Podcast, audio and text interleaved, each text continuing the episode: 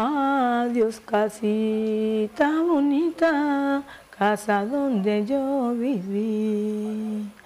Adiós todita mi gente, ya no vivo más aquí.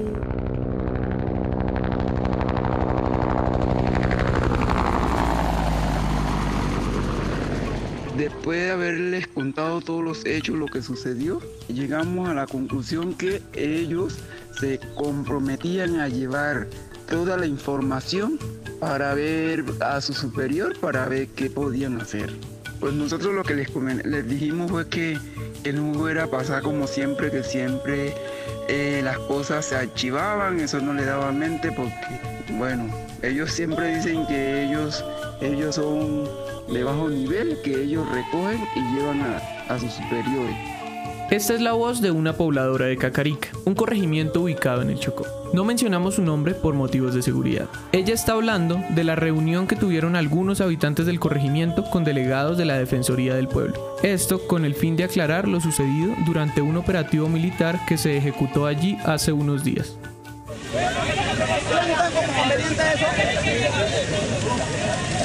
los peladitos están llorando, ya me habían visto esto. No, vea pues. Amiguita, está que viene.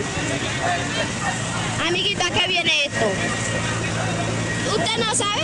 ¿Cómo no va a saber? ¿Para qué? Entonces, ¿para qué vino si no sabe para qué es? Lo que acaban de escuchar es a una mujer de la comunidad increpando a un militar que no le da la razón del operativo llevado a cabo en la vereda El Limón se refleja el desespero y la impotencia que vivieron las personas que residen en las zonas humanitarias Nueva Esperanza en Dios y Nueva Vida, en Cacarica, el lunes 12 de abril. Acá es bien importante el contexto. Este miedo tiene una explicación. Nosotros víamos los paramilitares y víamos el ejército, porque el ejército andaba por allá arriba tirando con unos tirando bombas. Eso se oía un instrumento muy duro y que jamás, yo jamás y nunca lo quiero escuchar, que por eso digo yo no voy a porque eso me atemoriza. Cuando nada más los helicópteros les digo que ya yo estoy como con ese, ese miedo que me, me he quedado ese trauma en el corazón y en la mente. Hace 24 años, efectivos del ejército en cabeza del general Rito Alejo del Río le dieron rienda suelta a la Operación Génesis, una semana en la que las fuerzas militares desplegaron una serie de bombardeos y hostigamientos contra la comunidad de toda la cuenca de Cacarica.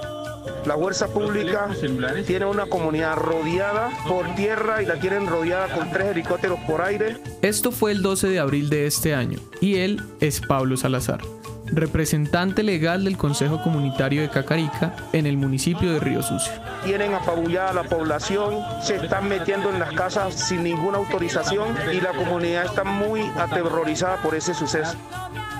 Fue agredida por el ejército. Yo estaba en mi casa y ellos entraron. Yo me paré en la puerta y dije que no iban a entrar, que yo estaba en mi casa sola con mi hermana. Estábamos solas y ellos no podían entrar. Ellos me decían que sí, que tenían que entrar. Me empujaron, que ellos iban a entrar a cumplir su deber y fueron entrando y entrando. Yo salí por debajo de uno y salí a pedir ayuda a la comunidad como Pablo y esta menor señalan, en el operativo ejecutado por el ejército, varios helicópteros sobrevolaron los caseríos mientras otros uniformados se metieron a las casas de la gente sin orden judicial, buscando algo que hasta el sol de hoy no se sabe qué era.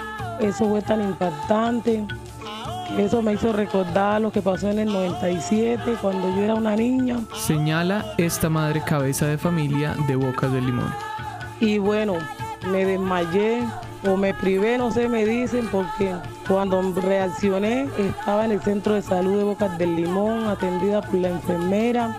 Y bueno, mis hijos estaban muy asustados, llorando, gritando, y eso me asustó, porque esos eran unos terroristas. Llegaron a, bueno, a aterrorizarnos aquí a su comunidad, no sé qué buscaban, no nos dieron explicación, en medio de todo este lío, seis comunidades de esta zona del país se reunieron para rodear a los habitantes de la vereda del Limón y así evitar un atropello aún más grande. La incertidumbre es grande y ahora la aspersión aérea con glifosato es un dolor de cabeza más para quienes habitan en esta región.